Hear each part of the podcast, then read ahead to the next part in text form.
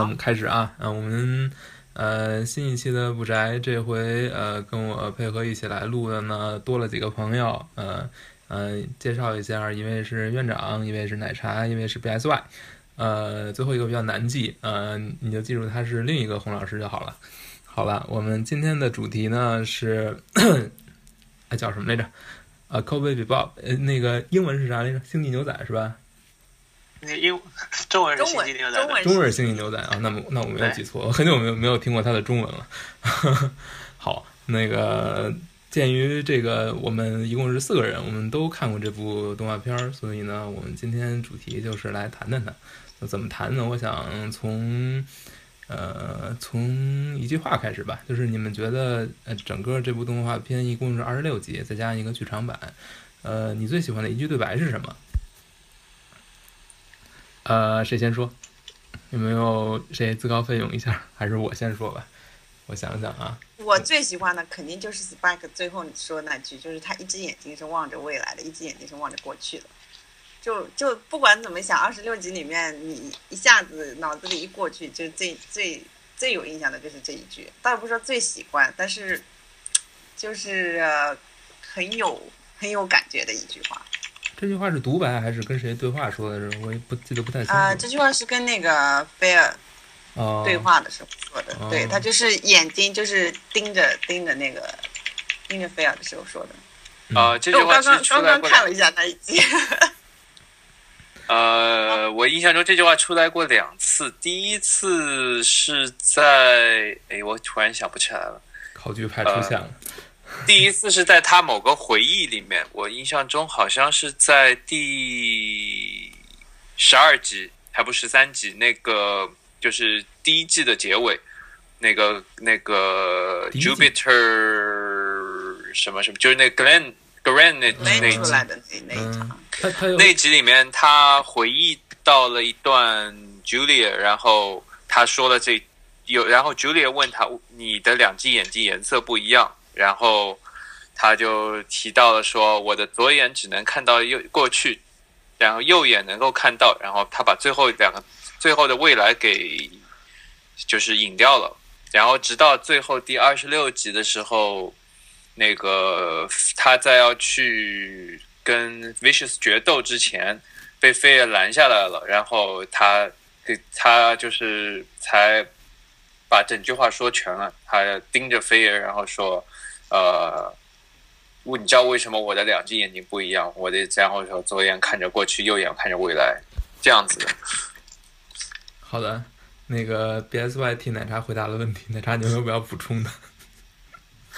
呃，院长不回答吗？我因为真想不起来有啥台词，我觉得整个剧给我的感觉就是很安静。我觉得没没有哪句对，没有哪句话特别的感觉重要，每个人都好像说些比较怎么说呢？说算是暧昧还是说怎么样的话，然后就是给人遐想的空间很大。对，就是这样的感觉，就是很多时候虽然是动画片，但是我觉得他很多时候通过眼神的交流或者就在那里默默的坐着来来表达他的那个情绪，所以我还真的想不起来有什么的话特别特别记得记得特别喜欢这样。我我就觉得这感觉特别好，但是我记不得什么话。哦，好的，我记得最深的一句台词，呃，如果说是对话的话，我想也可能是最后，应该就是最后他准备离开之前，他跟呃 Spike 跟 Jack 说的，说过讲过的一段故事，应该是海明威的一个小说《乞力马丹罗山的雪》那一段故事，啊，那一段给我的感觉，嗯、应该是记得最深的吧。我记得我当时还截屏过。嗯，如果说只是一句对白的话，我觉得就是，呃，死之前的那个“棒”一下儿。OK，所以你们觉得 Spike 到底死没死呢？死了这个问题问的太好死了。我觉得他死了。你觉得死了？你是为什么？是因为你觉得他这个性格，所以他最后的结局只能是死掉才最符合吗？因为他在未来和过去之间，他还是选择了过去啊，对吧？如果他选择未来的话，我觉得，我觉得他应该会带上带上 Jet 啊，带上带上菲亚一起去把 Vicious 干掉。但是他一个人去的话，他就是明显就是要跟自己的过去去去做了断，所以我觉得他是他是应该是死了。别算了就是就是他活过来也没有什么意义，我觉得。是吗？呃，对就是我就是他到死之前，他想的还还都不是不是费尔，不是 Jet，不是不是不是，就是不是被 Bob 上的人，他想的还是 Julia，所以我觉得他应该是看重过去比比未来，是这样。嗯，嗯，我同意奶茶的意见。呃，这个其实这一段我本来想憋着后面再说的，现在也可以拿下来先提一下。就是我觉得这个剧的一个很大的主题，就是如同 Spike 关于他俩他的义眼和真眼的那个呃那句话一样，就是呃，其实就是他一直在把所有的几乎大部分每一个角色都有一个过去和就是都有一个背负着一个过去，从嗯三个主角开始，那个 Jet 有他左那个左手的一只，就是之前搭档背叛的那个故事，然后也有他跟 Alisa 他的那个前女友的故事，然后飞有他一一直在飞就不用说，他一直在追 Lisa，对，然后那个啊不，你你这你这跑太远了吧？害 Lisa 都来了。嗯，你继续。呃，然后然后然后飞的话一直在追寻他自己就是遗忘掉的过去，就这是最大的一个那个他的线的最大的一个点了。然后 Spike 的话，他跟红龙就是组织之间的那个过去，然后 Julia 还有 Vicious。所以，所有这些人就是都，他跟这些人物都有完全纠葛不清的过去，再到可能到配角里面，像那个吹口琴的那个少年，那个不老少年，不要扯那么远。首先说那个，你啊觉你觉，所以你觉得他是会死的，对吧？啊，行行行，我现在回到主题，就是对，因为就是说，呃，很明显，Spike 这个角色就是他是一直嗯、禁锢在自己的过去中的，他，所以他最后去跟 Vicious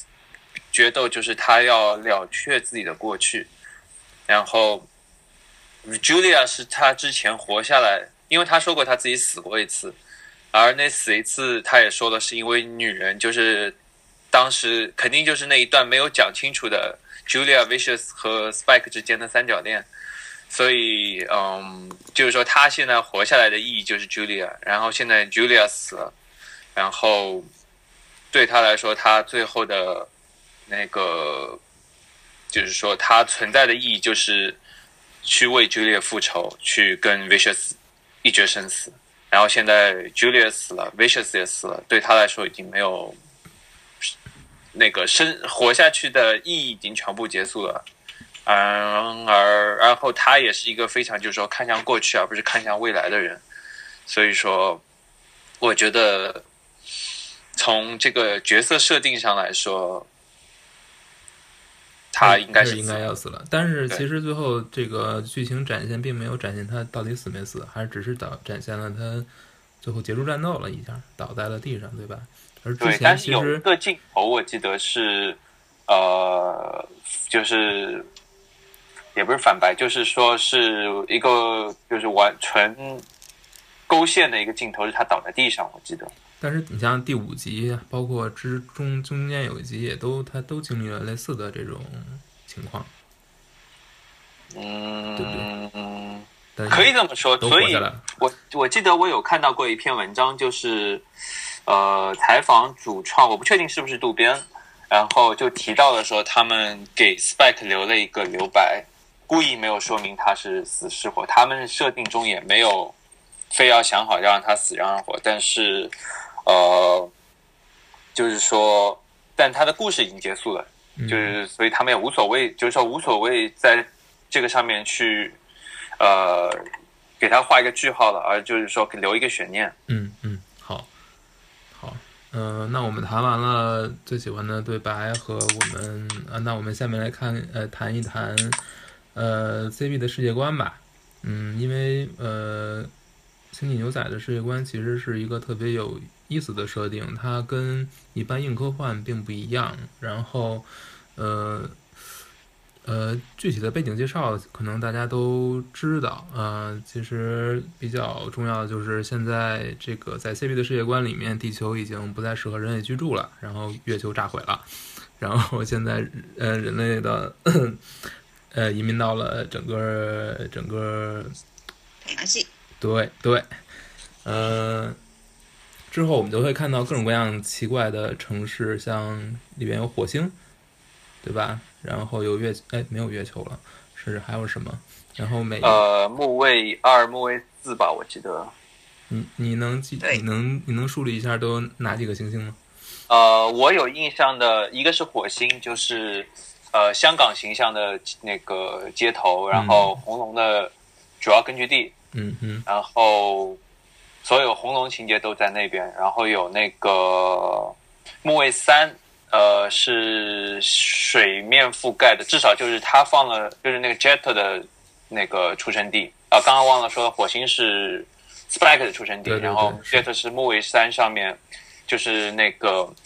Alisa 开酒酒吧的那个地，很那个星球，嗯，然后第一集是在哪儿？啊、第一集。呃，Asteroid Blue，嗯第一集好像没有提，但是就只知道是一个墨西哥风的地方。呃，应该不是火星，因为那个对对，那对男女是要逃往火星逃到火星，对对但那 Spike 本人是在火星出生的，所以好像也不太赞成他们逃逃去那边。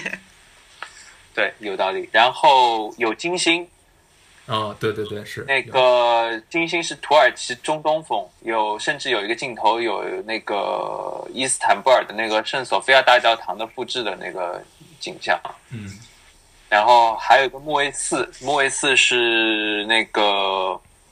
就是 Grand 那一集，那个寒冷那个没有没有没有女人的星球，啊？那个、啊，那个呃 就是他有毛俄罗斯风，俄罗斯风没有没有女人的星球，嗯。就是小混混被被打了一遍又一遍的那个是吧？哎有一个长得很像长者的小混混被打了一遍又一遍的星球。还有提到冥王星是那个监狱，啊，对，冥王星是监狱，但是它还有一些是完全发生在飞船上的故事。对，呃，其其中还有一个星没有提到的城市，我不知道星球不知道是哪边，就是呃那个口琴少年文那一集，呃最后那一段之前有一个镜头，文坐在屋顶上吹口琴，然后背后是纽约的那个克莱斯勒大厦的剪影。哦，没有注意过那不。是地球吗？嗯，不确定，因为那个金星上都有圣索菲亚大教堂的复制品了，所以我觉得那个不限于是地球了。对对，应该是。嗯呃，这个说到这个，我倒想提一点，就是我觉得这个其实也很映衬，就是过去的这个话题，就是很明显，人类在移居了各个不同的行星或者卫星上之后，呃，他们都有选择性的去还原了自己曾经熟悉的那一块城市的风貌，甚至是像那个圣索菲亚大教堂，或者是克莱斯勒大厦这样的标志性建筑，就一、嗯。就是我我的感觉就是说，哦，甚至还有那个莫卫星木卫四那个街道那个寒冷星球上街道上，甚至都是俄文的那个标志牌，所以我觉得就是说，嗯，即使移居到了新的星球上，人类还是很执着于自己过自己过去生活的环境，然后把他们根据自己曾经生活过的环境又去构造成了那个样子，还原成了那个样子。但是我觉得这也是为了方便，我觉得也是也是也是挺刻意的。就是说，呃，虽然呃历史呃不是虽然现在整个设定架空在一个近未来，然后所有的事情也都基本没有发生在地球，但是你还是可以看到很多相似的东西，你还是可以像，嗯、就是说它给你的感觉还是你在地球中的某一个城市，而不是说像，呃，像《银翼杀手》所设定的那种太空。呃，或者说那种近未来一样，让你觉得它一切都是为了让你感到非常奇诡而设定的。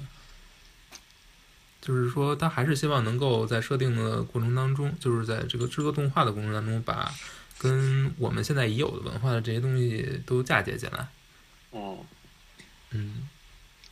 所以其实它不是特别的硬科幻，它都是它主重的还是比较人文方面的思想，所以它可能尽可能的在在这种背景啊这上面让大家能够比较快的融入吧，我感觉。嗯，包有括本身本身像一开始火星那种香港那，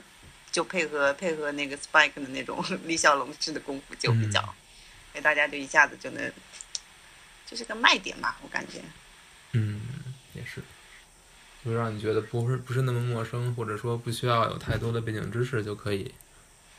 对，而且对我们来说上面都是中文，你就一下子会觉得对对对，你有没有在其中发现一些感觉不是很合理的中文？有有有有一个就是，就第二集第二集追狗那块，他们会有经过有飞过一个招牌，那招牌上卖什么什么丝袜，特别怪那中文，对对对什么什么，玻璃丝袜，什么叫玻璃丝袜？我也因为我不是香港人，所以我也不知道那东西到底是什么。我就一直很好奇，什么叫玻璃丝袜？可能是属于近未来的东西。嗯，女生会注重这种，你们男生就不会注意到。没有没有，我呃，还有很多的错语法错误或者是错别字，像那一集那个环保那个环保恐怖分子那一集，嗯。他们丢出来的那个呃有一个那种宣传的，就炸开了会有字的那个，对对对，上面写的是不要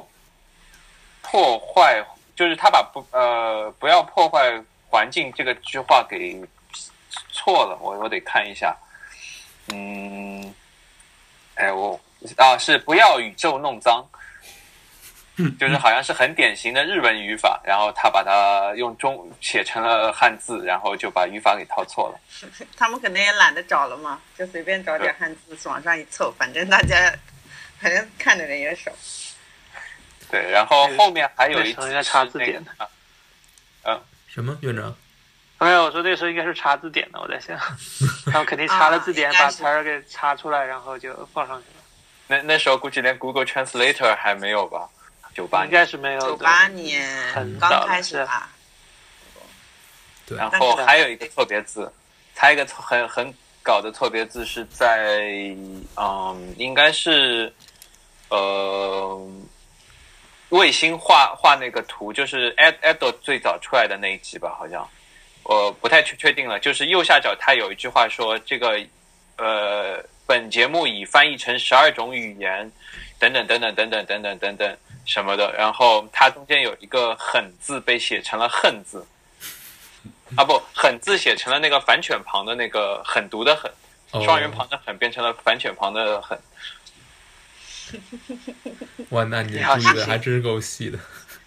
他很多那个就是他们那些飞船进港的时候都不会有多国语言播报嘛，”。对对，还有粤那语，个也那个也蛮搞的，但是好像我听着又好像又有又有又有又有普通话，还有还有粤语，对都有，好像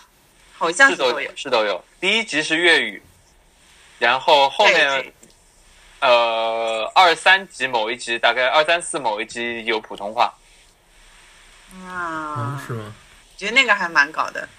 好像有传说设定说这里面是那个相位门崩坏，然后月球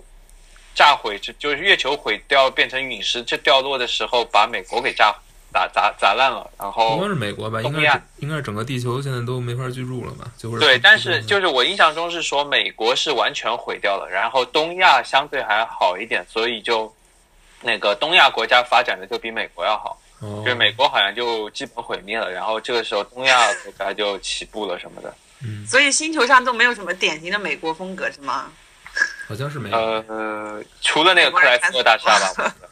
对，嗯，嗯，确实是这样。嗯，那想想 CP 设定的那些所谓近科幻的东西，你们觉得靠谱吗？啊，有有一个我一定要提，我昨天重看的时候，第一集那明显就是现在的移动支付嘛，哦，就他们飞船进港的时候，直接就电脑上全部扫出来了，你要付多少钱？就那个进港的停泊费。包括后面的、对后面的剧集里也有，就是他们那个 Chess Master Hacks 那一集，还有他们分账的时候，就是从那个、对拿了一个小小本子在上面划一下，然后就划过去了。对对对，那个都是很很很很超现实的，但是现在其实已经都是现实了。嗯，但它设定其实那个时候，二零二零七几年吧，是吧？二零七一，对，那现在就已经普遍了，不知道那时候会是什么样。那时候可能就不需要直接刷了吧？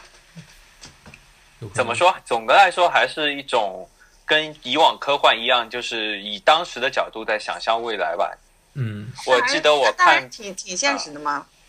对，但是有一些地方他就就没就忽略掉了。其实就是说他没有想这么远。其实就我看 B 站上面就有很多人在吐槽那个没有手机，啊，没有手机这个我倒是觉得还好，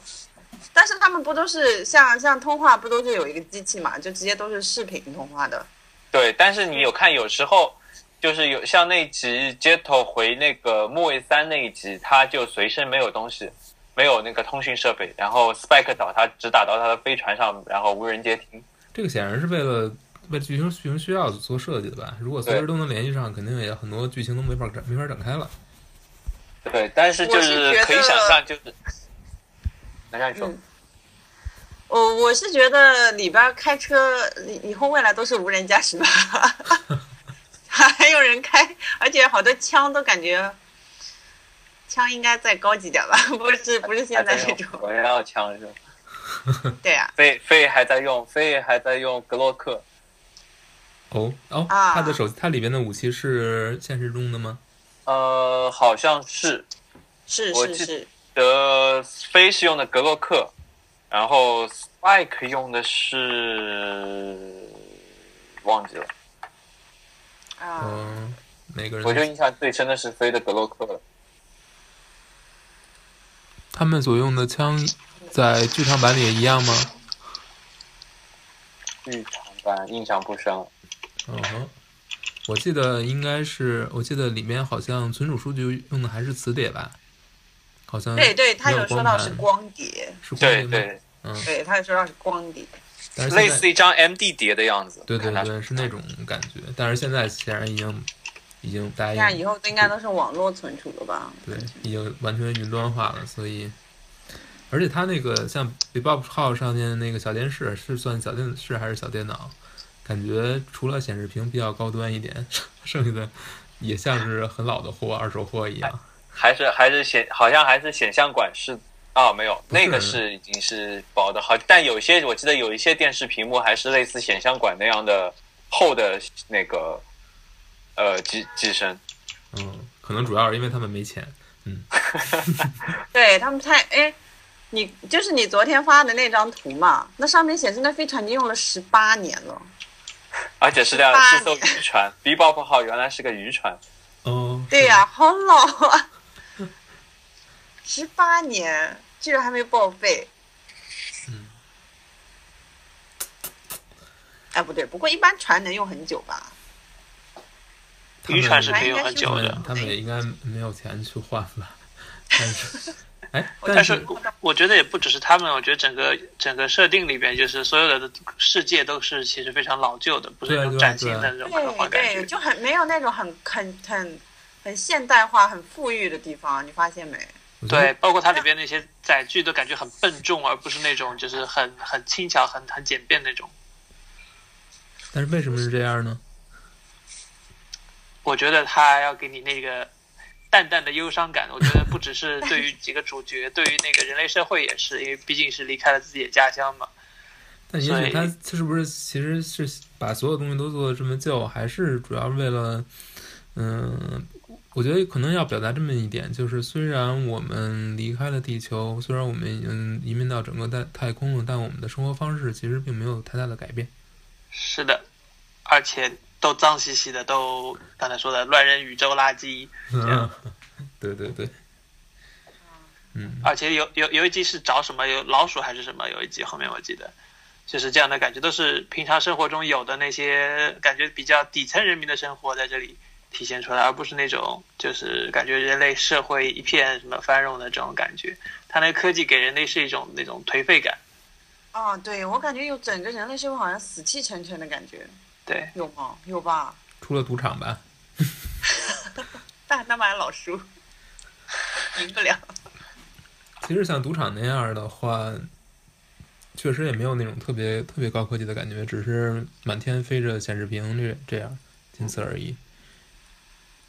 就感觉是有钱，没有感觉特别的先进。对对对，没有那种特别未来的感觉，就是一切还是保持了一个现在的状态，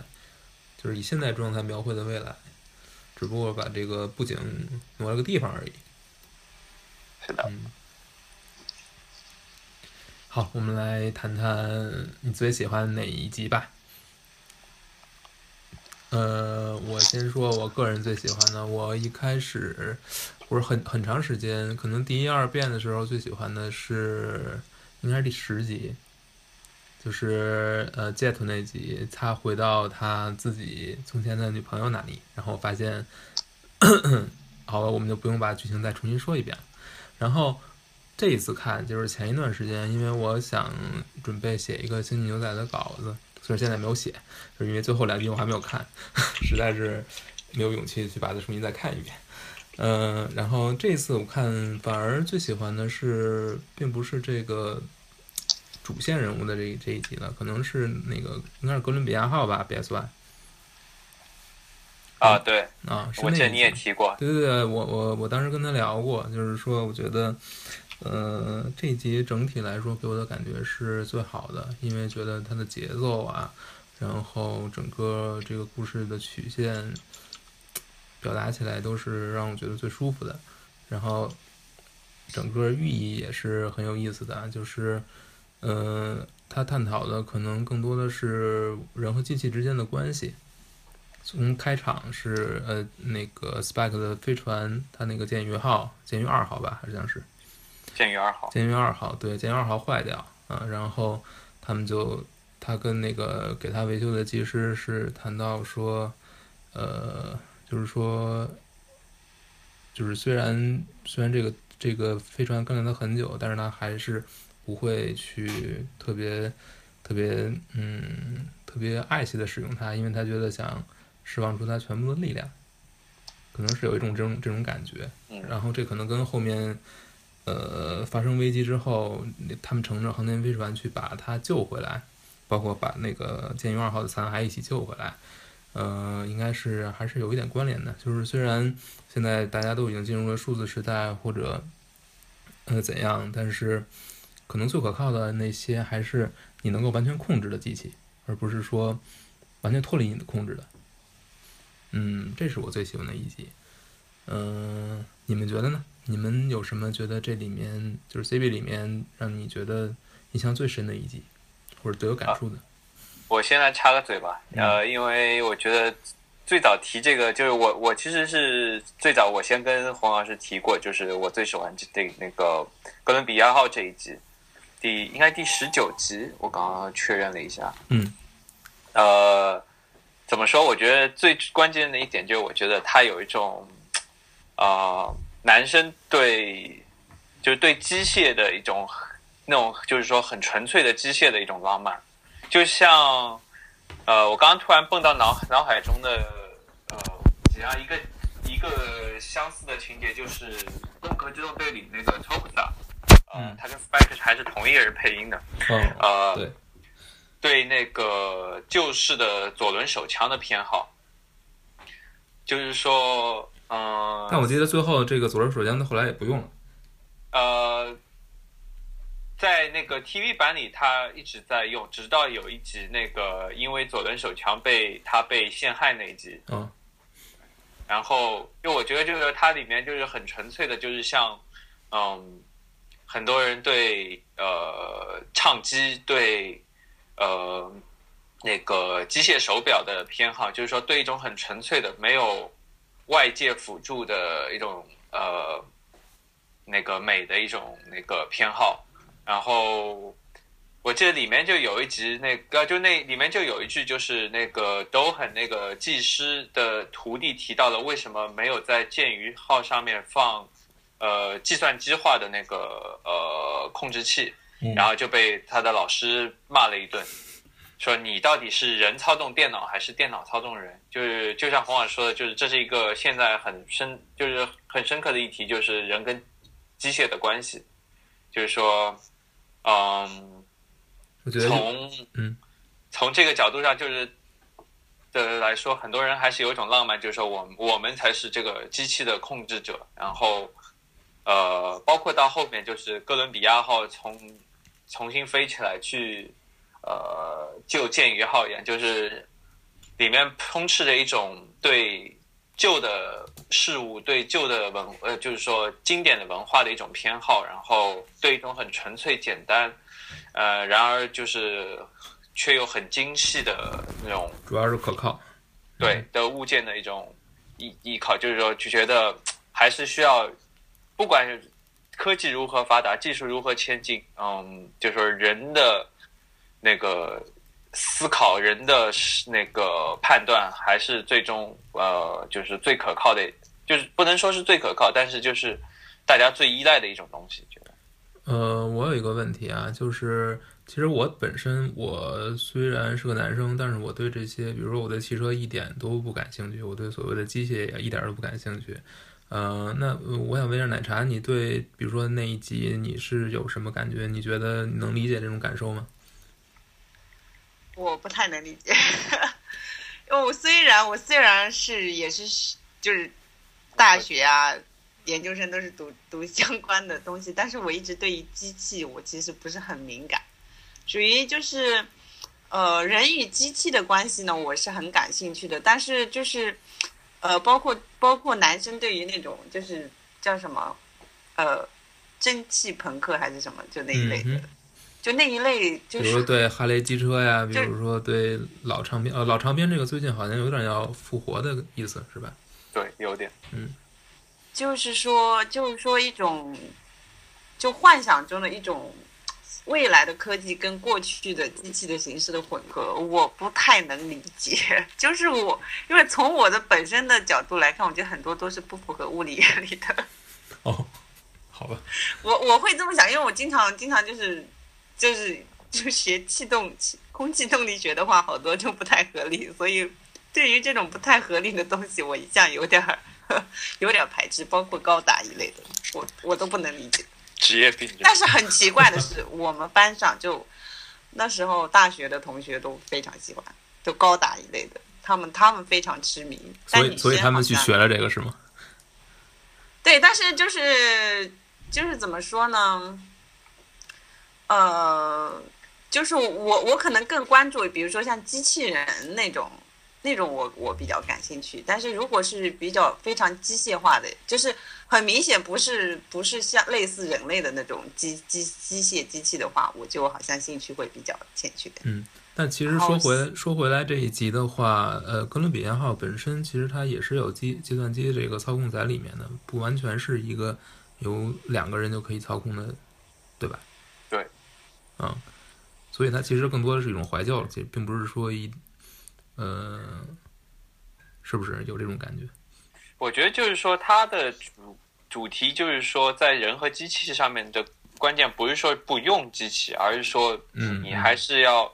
呃，就是说不愿意放弃人作为这个主导，而不是呃就是说不希望由机器把所有东西取代。嗯，就是我刚刚又回去补那个，就是确认了一下台词，它其实就是那个学徒提到的是为什么不改成电脑自动导航。嗯就所有的由电脑来引，就是就是导航引，就是控制，等于你人都不需要去操控驾驶，那就等于说，呃，是把人在控制中间的角色给直接给呃抹除了。哎，我觉得你你说这个特别好，就是因为其实在整个 CP 中，我们看到有大量的战斗场面，它最后呃得以解决，完全都是通过一些超常规的手段。就是如果用电脑来操控的话，可能完全无法实践，因为它本身会认为这是一种自自毁的行为。但是你看，比如说那个呃哪哪哪哪一集，就是那个环境保护呃恐环境恐怖分子那个环境保护的恐怖分子那一集，他们那个最后发射的最后一枚应该是导弹还是什么吧，就最后散出了无数那个呃小的弹头嘛。然后一侧是 Spike，另一侧是飞，然后他们两个被锁在这个空间里面，而且这个空间门马上就要关闭了。像这种行为，可能如果是用自动驾驶来说，我觉得应该就是完不成的。包括还有就是第十九集，这个 Spike 最后从他去从他去完成这个任务，最后导是导致了他他的他做的解法是很神奇的，应该是说。或者说很反常规的，手工手工调整角度来切入大气层。对对对。呃，整个 Mono 计算机就是那个忘了 Mono 全称什么，就是等于它的宇宙电脑整个就被病毒毁掉了。它全靠人工调整那个，呃，这不是他第一次。对，我记得他之前第一次拿那个那个卫星那一集，卫星画图那一集，他也干过，就是把。那个引擎关闭，然后手工通过那个好像那个液压喷液压不让喷气来调整它的那个呃剑鱼号的飞行方向。对，所以就好像如果没有一些，就是如果一切都都被都被计算机来取代了，或者为自动导航来取代了，可能我们连这些故事都没有都不会再有了，或者说这些故事最让人觉得惊心动魄的部分也都没了。好吧，好吧，冷场。没有，没有吗？我我我我以为你还有更多话要说。没有，没有，没有。嗯，奶茶最喜欢的是什么？嗯，哪一集？啊，我我以前也说过，我肯定最我最喜欢那个那个菲尔那一集，就是哪一集？那一集，对。是是 My Funny Valentine 还是？他说那个龙宫就是找录音录像带那集，录像带对找找不是不是找录像带，是找能放录像带的机器。贝塔贝塔。其实那个那个说白了也是一种怀旧情绪吧，对吧？嗯。你们小时候看过这种录像带吗？可能就跟你们男生喜欢那些过去的机械一样，我觉得。嗯，怎么说呢？那一集我。我没有想到，我觉得让我最意外的是，它本来应该是一个喜剧，就就开始的开始的 Jet 在那边讲那个故事，然后跟他们后来找那个可以放那个 Beta 的那个播放器那一段就相呼应嘛，然后整个画面都非常的欢乐，但我没有想到最后一下子给你来那么一个一段就是。有点伤感，有点缅怀的那种情绪，就就感觉就是写剧本的人很厉害，就他能把他能硬生生的把一个喜剧从在结尾那一点点凹成一个悲剧，就啊，我女生可能不太受得了这种吧，我是这么感觉啊。嗯，我比较喜欢他的他那个转折转折的关系，倒不是说里边好多。好多怀旧的东西，当然那个也是一个点啦。飞的飞的家乡，所以飞的家乡确定是新加坡吗？新加坡，对。哦。对对对对，那就是新加坡。就这一集把飞从一个没心没肺的大姐的形象，突然间还还原成了一个小女生的形象，就是对一个很而且而且我感觉他最后。嗯嗯，而且我感觉他最后放出来那些过去的片段其实不是完整的，就是他他只是节选了当中一部分就放出来了。嗯哼，就他们看看到的那个场景跟开始他们放那个在那个就是那家店里边放的好像还不太一样，开头还不太一样。是多多了不少东西吧？应该是。对对，应该是把应该是缩了不少东西吧，就是剧情上剧情上需要就把一些东西都删掉了。然后，反正反正我我是一直我是一直就我第一次第二次看的时候，我都有哭 这这一段，嗯，就是感觉我也说不好，就是可能人到了一定年纪也会怀念过去吧，就感觉过去自己很单纯，现在就 现在就完全回不到那个心境了，有点。像飞跃他就肯定不一样，他是都想不起来过去的自己了，就看着那个自己，他都他都没有印象。所以飞是其中唯一一个地球人吗？就是书生来自地球的。嗯，应该应该是是吧？你死吧？呃，Chess Master Hex 可啊能也是地球人，但其他人应该都是我看日文的维基，Edo，Edo 也是地球出生的。呃，对，对，但他是后，等于是后地球时代了，可以说是。嗯，对，但他也不一定 Edo 菲亚其实应该是年纪最大的，对，吧？主角里年纪最大的。对，对，是是这样。嗯。哎可是 Edo 也是主角，Edo 只有 Edo 只有没几岁啊还还是年纪最大的，对对。Edo 只是小孩子 我觉得年纪最小，我想成对，飞是多少岁？二零一四年是月球毁掉，我记得他好像是个九零后，我记得。是吗？他九四年，对，好像是94。年八月十四号，我看到是。哇，你们查太快了。啊，没有维维维基维基一直开着，哦，好我吧。怕我有记住什么不。啊，对，刚才说到那个人和机器了，院长不想说两句吗？因为你现在是不是 在做的事情跟这个有点关系？啊，对对对，我想听一下。院长，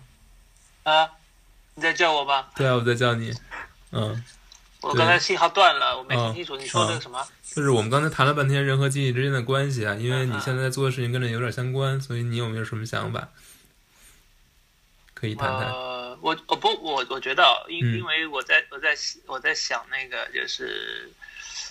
科技不是赛博朋克应该算是一个就是一种分类吧？我觉得星际牛仔的算是赛赛博朋克吗？应该不能算吧？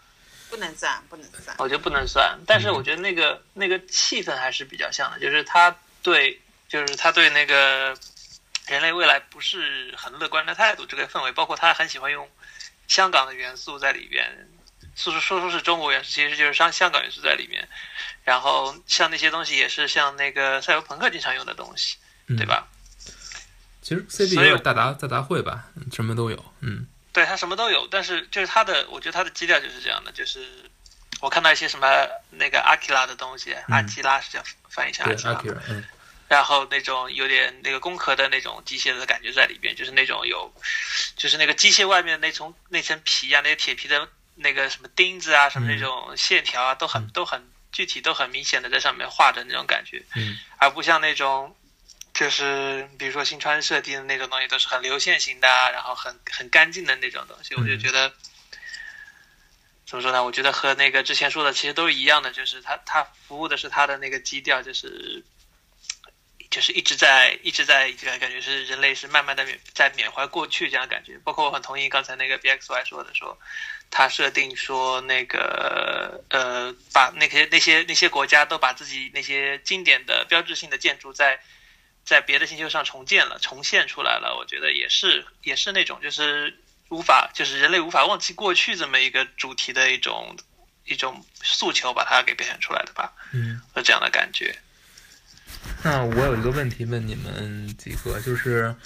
呃，因为前两天我我读了，呃，我我看了那个尼尔盖曼的一个讲话，就是他做了一个研谁的讲话？尼尔盖曼我我这里还是有有点断。尼尔盖曼，谁讲？尼尔盖曼，啊，嗯嗯嗯，就是他他有一个一个演讲，演讲之后有一个提问的互动环节，然后谈到了科幻小说。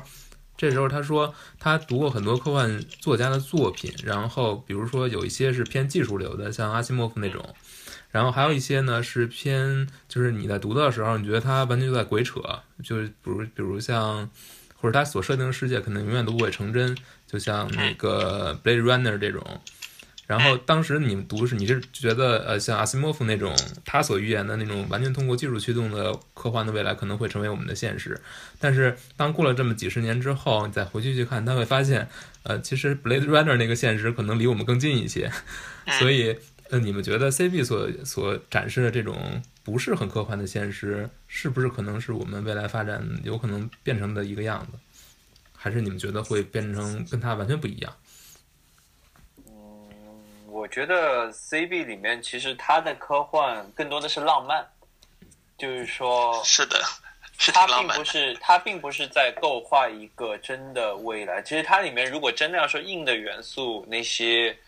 呃，他那个相位门，我觉得其实就类似于瓦那个是再早几年的那个瓦普的那个流行吧，我觉得。嗯嗯哼，然后呃，包括里面的一些什么飞行器啊什么的，其实都是还是返回到了现实中的形象，只不过他把它在嗯，把当时现实中的的形象在未来中重套用了，所以它其实更接近于只是用一种未来的时间设定来套现现实，就像之前哎应该是洪老师说的吧，就是说嗯嗯，其实他就是说这些东西都只是一个设定上的功用，而并没有那么的，嗯，就是说真的是去构想一个未来。嗯嗯是的，嗯，奶茶呢？我觉得，我觉得他就是，啊，我说说你说，你先说。没事，你休息，你休息。呃，我就是说我我 怎么说呢？我感觉里边的那些飞船的科技啊，其实看着也都好像并不是特别的高级，就是你要从技术角度来给我们解释一下吗？我我其实也不太懂，我只能说，就比如说像像它里面经常会就是有，就比如说像它呃，像菲尔那个可以垂直起降嘛，对吧？对对对，我对这个特别感兴趣。就是说，CG 里面的这几种飞船，你觉得哪个是比较比较正常的？比较正常。就可能确实能飞起来我。感觉，我感觉你得你得看你是在外太空飞呢，还是还是在那个还是在大气内飞？他们大都都气内飞那在大气内肯定是飞过吗？肯定是肯定是 Spike 那个比较好。是吗？但是，嗯、就是怎么说呢？我感觉他们那些飞船好像既能在外太空飞，又能在又能在大气内飞，嗯可能他们的动力水所以我觉得水他们平已经蛮高级了。长翅膀的都不太正常，我觉得。那个那种那种飞船不应该靠靠那种翅翅膀是那个空气动力学的那个对标准配置嘛？对对啊对对，它在太空其实都实不需要，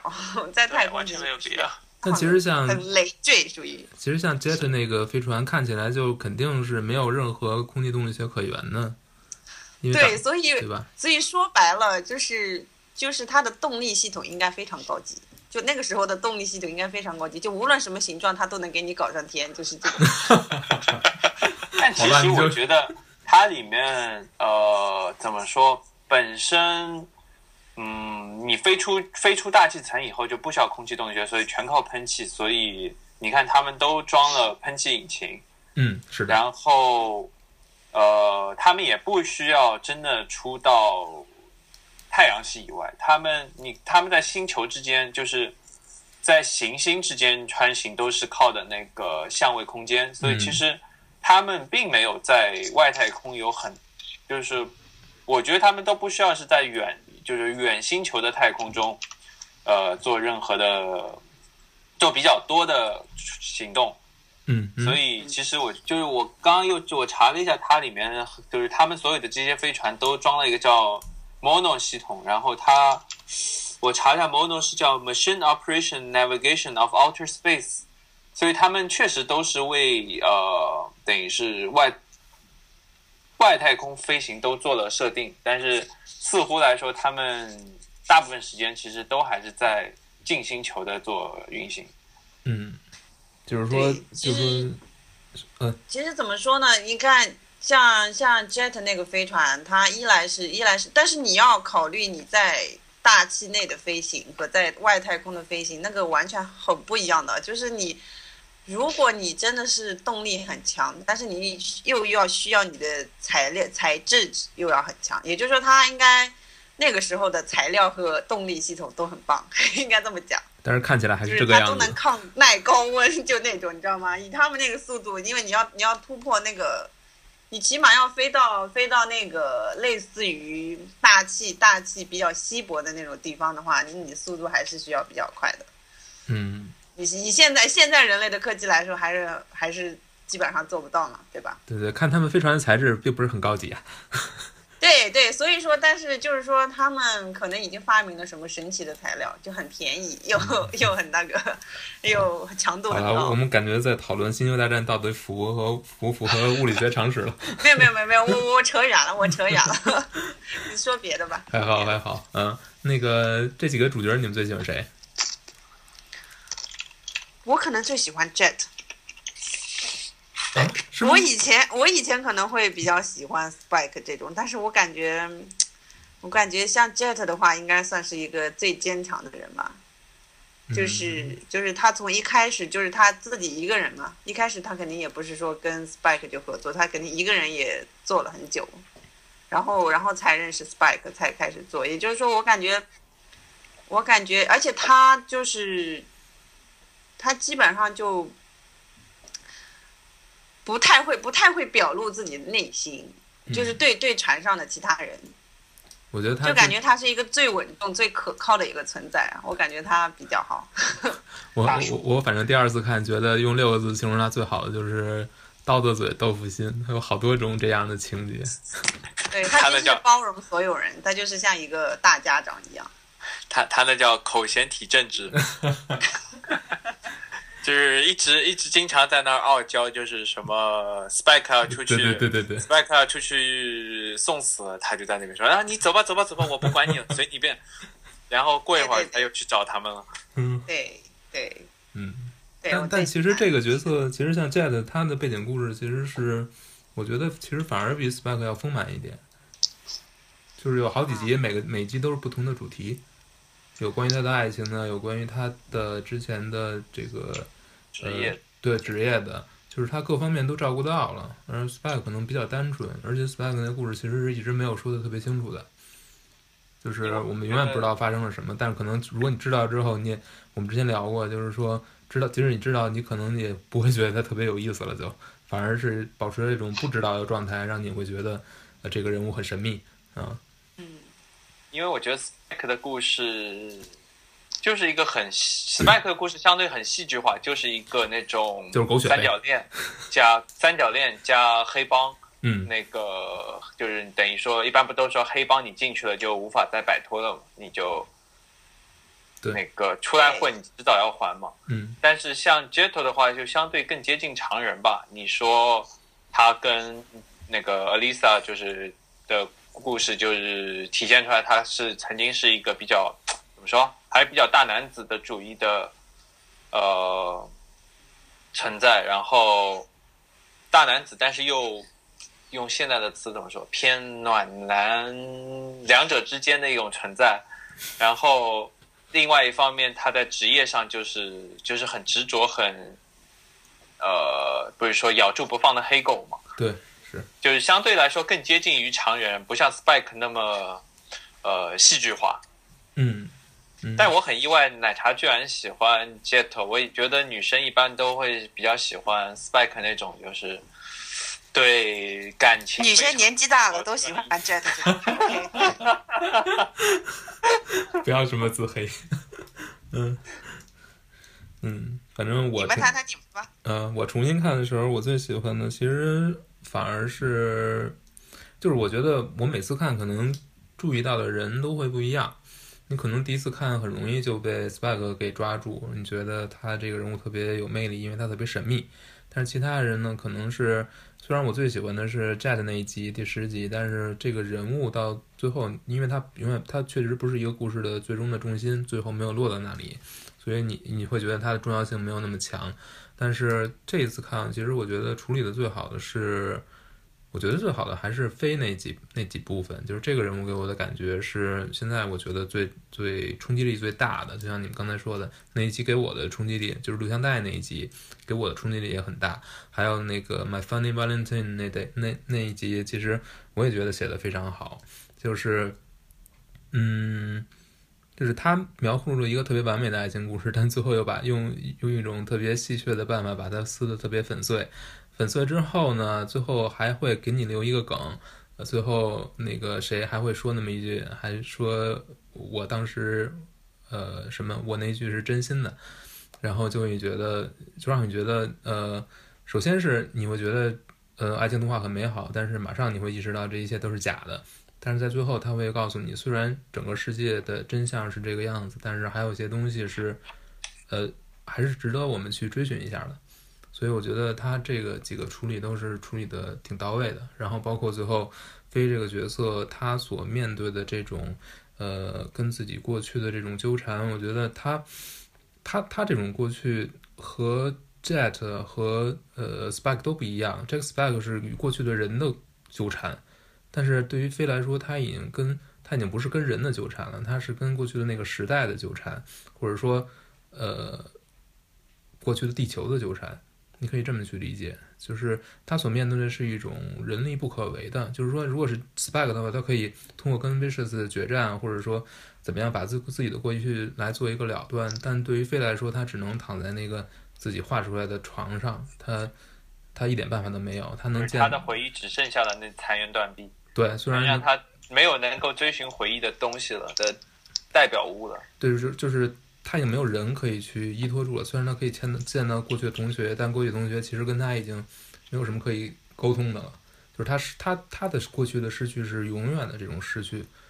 呃，你永远没有办法去触及他，你甚至连回忆他都没有没有办法回忆。嗯，所以我觉得他这种是虽然是就是虽然飞的故事其中最最不科学或者说最最跟我们的生活不一样的就是。即使像 Jet 和 Spike 这种生活，其实你把它当中的这些暴力元素啊，这些乱七八糟的元素去掉，其实还是你能够去 relate to 的，就是因为它确实是会发生，有可能发生在我们身上的事情。但是对于飞的这种感情是一种，它这种感情，它这种跟过去的决裂本身是现实生活中很难去发生，或者我们这一辈子都无法去体验的。但是，所以要描绘这种感觉，其实反而是最难的。就是相比另外两个角色或者另外几个角色来说都是，但是但是他做的，我觉得这个片子做的都特别好，就是因为费的这种个人的经历和整个片子的基调，我觉得也是非常贴的，所以我觉得这个是我觉得他整个故事里面让我觉得水平最高的这几集，嗯，然后 B S Y 是没说吧？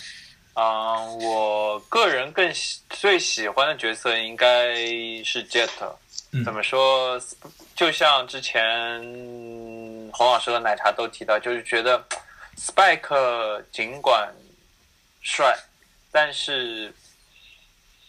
最终他还是一个太过于那个戏剧化的人物。然而，然后 Jet 的人格上来说更加的完。不能说完满，就更加的贴近真实。嗯，然后他也就是相对的正，就是能够去正视自己的过去，而不是像 Spike，就是说，呃，最后就是说沉沦在被自己的那个过去束缚，然后等于是不能，我不能不是说这个他的做法是错误的，但是就是说，我觉得相对来说，可能 Jet 的他包括。那个就是放手让 Alisa 和她的那个新男友，等于说他了了断这段过去，还有包括自己的那个前搭档，嗯，就是曾经呃勾陷过自己，嗯，对，就是阴谋过他的，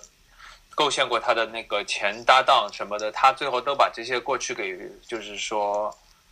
呃，了断以后都勇敢的，就是说走走出下一步了，嗯。嗯，但其实我觉得飞我也挺喜欢，就是说他是一个最敢爱敢恨的角色，就是说他比起 Jetto 来说，Jetto 可能相对会有一点优柔寡断。就我可能觉得我喜欢 Jetto 是因为，就是说可能在里面找到了一些自己的影子，就是可能会有一些是在这些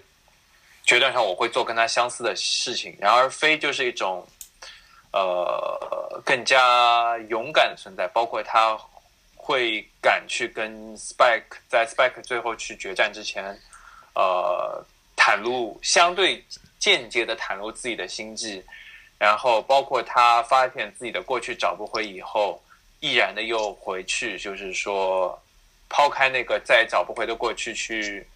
回到 B-Bop 去找那个等于是未来的搭档们，嗯。现在以及未来的搭档们，嗯。嗯，就相对来说，飞这个角色的话，是一个更加理想一个理想化的角色，然后 Jetto 是一个现在定义上的角色。嗯。然后，不过我觉得，哎，呃，还我觉得 Edo 也是一个，就是说，其实我觉得所有主角里面只有 Spike 一个人，呃，是执着于过去的，嗯，包括 Edo 也是，就是说很勇敢的跟现在的朋友们告别，然后回去就是执着的去找他的，追寻他的父亲去了。嗯所以总的来说，我更喜欢这些嗯，勇于接受未来的角色。嗯，包括包括 I，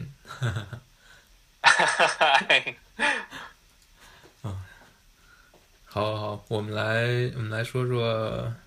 好说差不多了，我们来说说音乐吧。最后 BSY 来总结一下。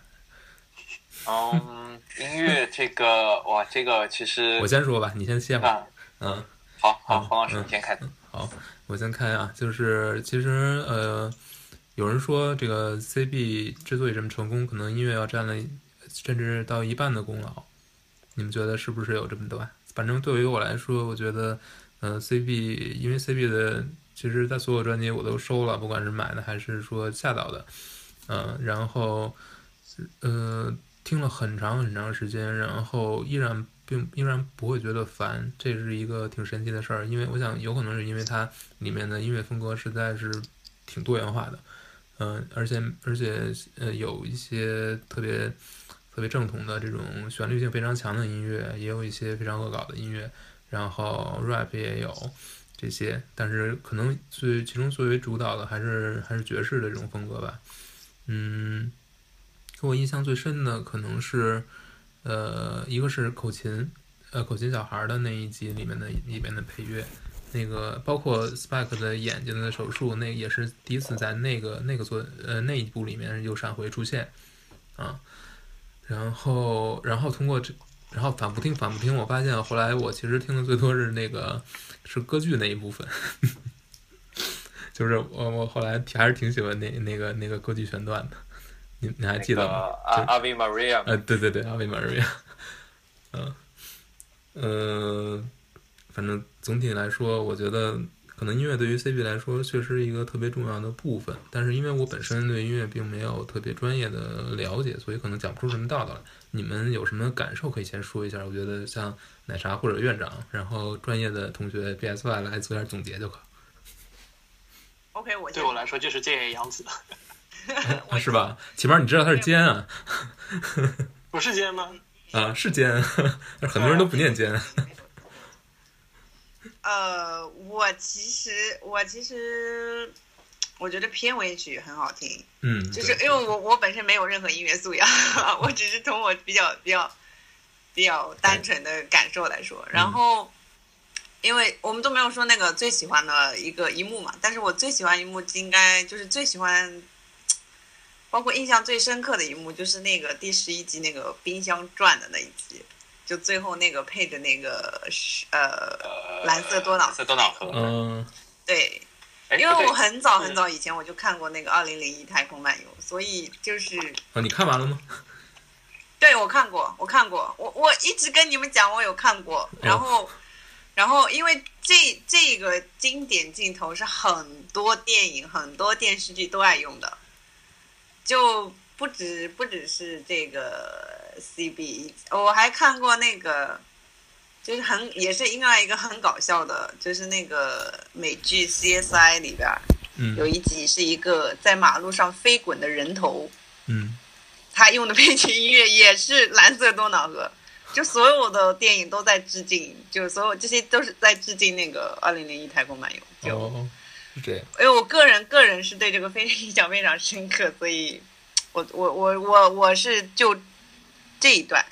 这一段跟音乐配合的这个场景是我嗯非常非常哦，你要说跟音乐配合，其实我特别喜欢就是 Mushroom 那一集里面的一段音乐，应该是最高潮那段啊，配的也非常好。就是感觉他所有音乐都是跟这个动画之间是两体裁衣的来配的，写了大量的音乐，然后你就就不是像其他的动画作品呢，可能就是写那么几个风格的作品，风几个风格的曲子，然后呃循环往复来用，大部分电视剧也都是这样。但是这个作品里面的音乐的数量本身就已经非常让人觉得恐怖了。然后关键是每一幕它都会，就是可能这个曲子在整个动画片中只出现它的一小部分，但是其实如果你去听它的原声的话，就发现是一首呃完整的曲子。就是在在听，就是每一次，我觉得看 CP 重重看啊，每次重看之所以感受不一样，就是因为你会清晰的呃分辨出现在这个这一幕的配的那个曲子，它完整的样子是什么？因为那个那个曲子可能你已经听过很多遍了，然后你突然意识到它的一部分被用在了这一幕这一集的这一幕里面，然后这种感觉就特别奇妙。这可能也是因为看的多了才能分辨出来，或者说听得多了。但其他的动画片可能我没有下这么大的功夫，同时我也没有过这种特别奇妙的感觉。嗯，院长呢有什么要补充的吗？呃，我觉得他那个片头曲，其实我一开始是不理解的，我觉得这个风格特别诡异。然后我我的个人感觉，那时候看的时候比较小，就是有个渐入佳境的感觉。我觉得曲子一听，我觉得我一开始觉得是没什么特别感觉，但是越到后面，越到特别是后来 Spike 那个最后黑帮那几集的时候，那个音乐就是越来越变成一个主要的成分在里边，在叙事里边很主要成分在讲述这个故事。我觉得这是一个这个比较我怎么说说牛吗？我觉得我还我还是很我还是很喜欢的。嗯嗯嗯，好，特别我觉得后面几个特别好，特别就是最后面的那几几段配乐特别好，最后几集的后面大概五集。哦，其实他那个战斗场面都会用爵士乐来配，对对对对对，这算是有什么致敬的还是什么？是有先例吗？我觉得特就很很特别，我没有看过有别的有别的影视剧或是用过。嗯，他这样的场面好多都是好像属于算是那个武打戏这种感觉的，是用爵士乐的吧？我记得是这样，枪战好像倒就是没有什么。嗯对对对，武打戏就很多。嗯，对对对，其实我们也没有谈，其实他的武打设计也是特别特别特别神奇的。嗯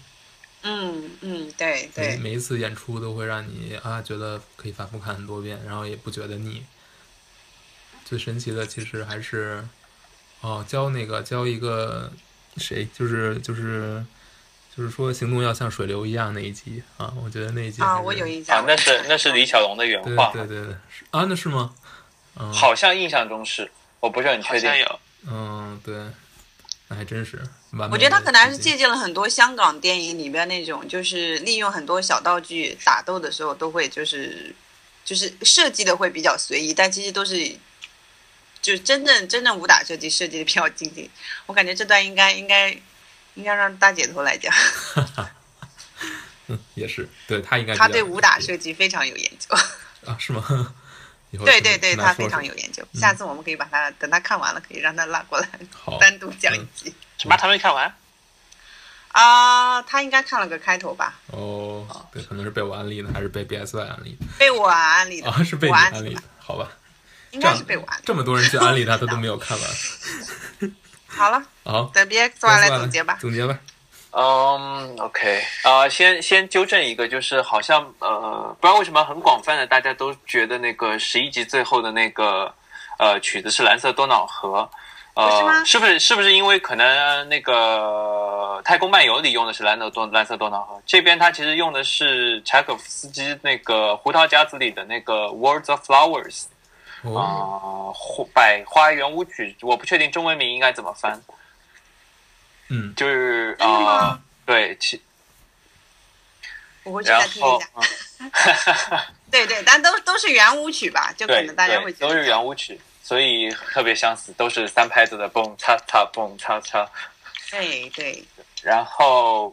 呃，其实它整个片子就是跟音乐有很大的关系。从它的片名 “bebop” 就是一种爵士的形式，嗯但其实呃，因为其实我自己对爵士的研究也不是很多，所以在爵士上面我其实也没有太多的经验。但是就第一，bebop 其实它本身就是，然后它每一集的呃集名都是一首呃知名曲目的经典曲目的改编，或者说是呃有音乐史上的指定义。嗯，就是比如说，嗯，比如说第呃，我看一下啊，随便找个例子吧。嗯，比如说好像我这有一集里面啊，我想到那个那个那个呃。剧场版的片名那个《天国之飞》其实就是齐柏林飞船的一首名曲。嗯，然后包括随便再挑什么，嗯嗯，什么那个 Heavy Metal 那集不是吗？Heavy Metal Queen 倒是没有不是取名，但它就指的很明显，就是 Heavy Metal 和 Queen 嘛，就是哦 Queen 是指那个那个皇后乐队，，皇后乐队，嗯然后 Heavy Metal 的话就是，Asteroid Blue 是不是也是啊？Asteroid Blue，嗯，这我倒不是很记得有是不是有原名的队，再查一下，嗯对，嗯呃，比如说第二集吧，叫叫 Stray Dogs Strut，嗯呃，他是致敬了一个叫 Stray Cat 乐队的一首歌，叫 Stray Cats Strut，好，虽然我也没有听过。然后第三集包括什么 Honky Tonk Woman，、啊是那个致敬的滚石乐队的叫同名曲，其实是 Mushroom 那集呢？Mushroom 有致敬吗？Mushroom Samba 吗？哦，那一集倒是没有直接，就是只是说只带了 Samba，就类似于 Heavy Metal Queen 一样，哦它就是说是提了 Samba。啊，有意思，那我回去去呃查一下全全部的 list。嗯等等等等等等嗯，为什么是爵士乐？它制定的都是摇滚乐队呢？啊、不单单是爵士啊，它有一些也有对啊，不单单单是摇滚，它也有爵士。比如说，呃，不是直接的取名，但是那一集那个风水那一集，嗯啊啊，啊。它叫 Boogie Woogie 风水，然后 Boogie Woogie 是一种 blues，哦，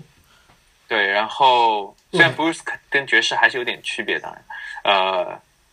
但其实就是说它的主题在 blues 和 jazz 之间是比较多的，不嗯。不限于是 jazz，然后本身 jazz 和 blues 又有很大的，嗯，怎么说相似性吧？嗯，那我觉得就是简单的说，就是说，如果说简单的把 CB 跟爵士等同起来，其实是很不合理的，对吧？呃，有合理，就是说没有，这没有问题，但是嗯就是说不单单只是爵士，而是说它其实呃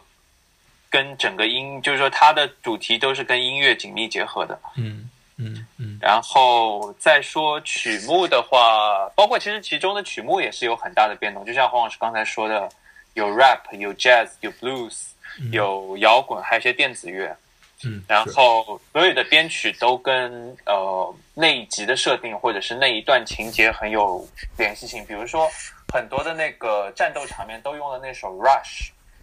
那首呃，比如说第一集好像那个 Jetto 跟那个那个 Ashmore 在那个露天酒那个酒馆打架的时候，就在桌桌椅之间打来打去那一段，他就用的那个 Rush 就是相对偏那个呃，就是 Big band big Band 的风格，就是说大大那种早期那种爵士大乐队的那种风格，就是很多的管乐，就是类似于那个去年的那个呃 Whiplash 里面的曲风。哦，Whiplash，对，就是说一个就是以爵士为与管那个铜管加那个架子鼓加一些可能那个低音提琴拨弦为核心的一个那种一个大乐队风格的曲目，嗯，但是它也有包括呃在呃一些中南美、拉丁美洲风格的那个片子里就有那些类似于比如说 samba 之类的，比如说那个 mushroom 那一集，嗯。然后，但它也有一些，比如说，呃，十二集、十三集有一首我很喜欢的那个，就是在 Glenn 呃死之前放的一首唱的歌是叫《Words That We Couldn't Say》，嗯它是类似于更像是那种有点英伦摇滚，有点像 Sting 的歌的风格。嗯。然后 blues 的话就更加的就是它的片尾曲嘛，那个 real folk blues，就有很很典型的风格，还有包括那个文的那个 blues blues 口琴，嗯嗯，还有一些什么比较有特点的曲风，嗯，我想想啊，哦，差不多。然后包括 Heavy Metal Queen 那集，就是大量的重金属摇滚在那边嘶吼。虽然我其实不是很能 appreciate 这种曲风，呃，我就跳过不谈了。好，嗯嗯然后啊，包括开头的那个 Tank，其实也是那种 Big Band 的风格。嗯嗯而且这首曲目好像甚至在国外也很受流，也很流行。对，我记得记得我当时本科的时候，我们学校的那个管乐队，他们都曾经有一阵子天天就是在学校里练那个曲子。那一定很激动。我当时听到，我还以为是我当时没有意识到 Tank 是那个 Cowboy Bebop 独有的曲子，嗯我以为他们可能是在吹它的原曲或者什么。然后后来我就正好认识了一个他们乐队的人，然后问了一下，他说就是致敬 Cowboy Bebop 选的曲子。我当时就比 就比较激动了。好，呃，那我们今天先到这儿，然后呃，等我们积攒足够的素材，我们再再聊下一回，好吧？好，好，嗯、好那各位再见，奶茶再见，院长再见，别再见，嗯，哎，拜拜。拜拜。再见。